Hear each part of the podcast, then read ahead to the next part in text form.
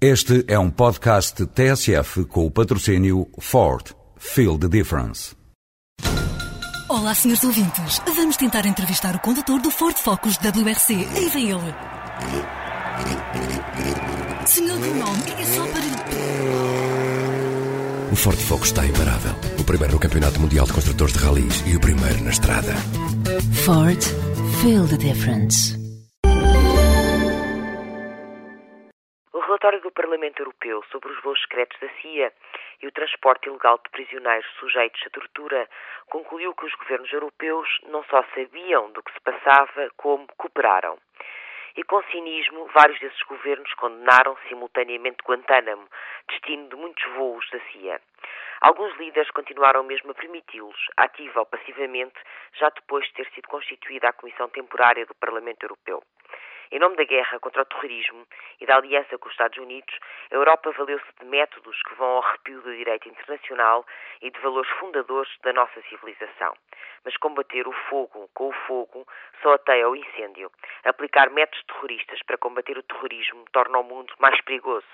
E se este relatório foi divulgado anteontem, ontem começou o julgamento dos atentados de 11 de março em Madrid. Uma coincidência que deverá reforçar a reflexão sobre os direitos e liberdades que a União Europeia está disposta a espezinhar no combate ao terrorismo global. Portugal não é exceção. Sob o tráfico da CIA, PS, PSD e CDS estiveram absolutamente de acordo. Todos pretendiam enterrar os voos e muitos não hesitaram em argumentar que as investigações europeias constituíam uma ameaça à soberania nacional. As tentativas de ridicularização do persistente trabalho da eurodeputada Ana Gomes foram mais do que muitas. Mesmo quando foi recomendado ao governo de Sócrates maior empenho, o ministro Luís Amato, que hoje se pronunciará na Assembleia da República, deu o caso por encerrado. Finalmente, na semana passada, o Ministério Público decidiu procurar conhecer os factos, e ainda bem, como também assinalou o Parlamento Europeu.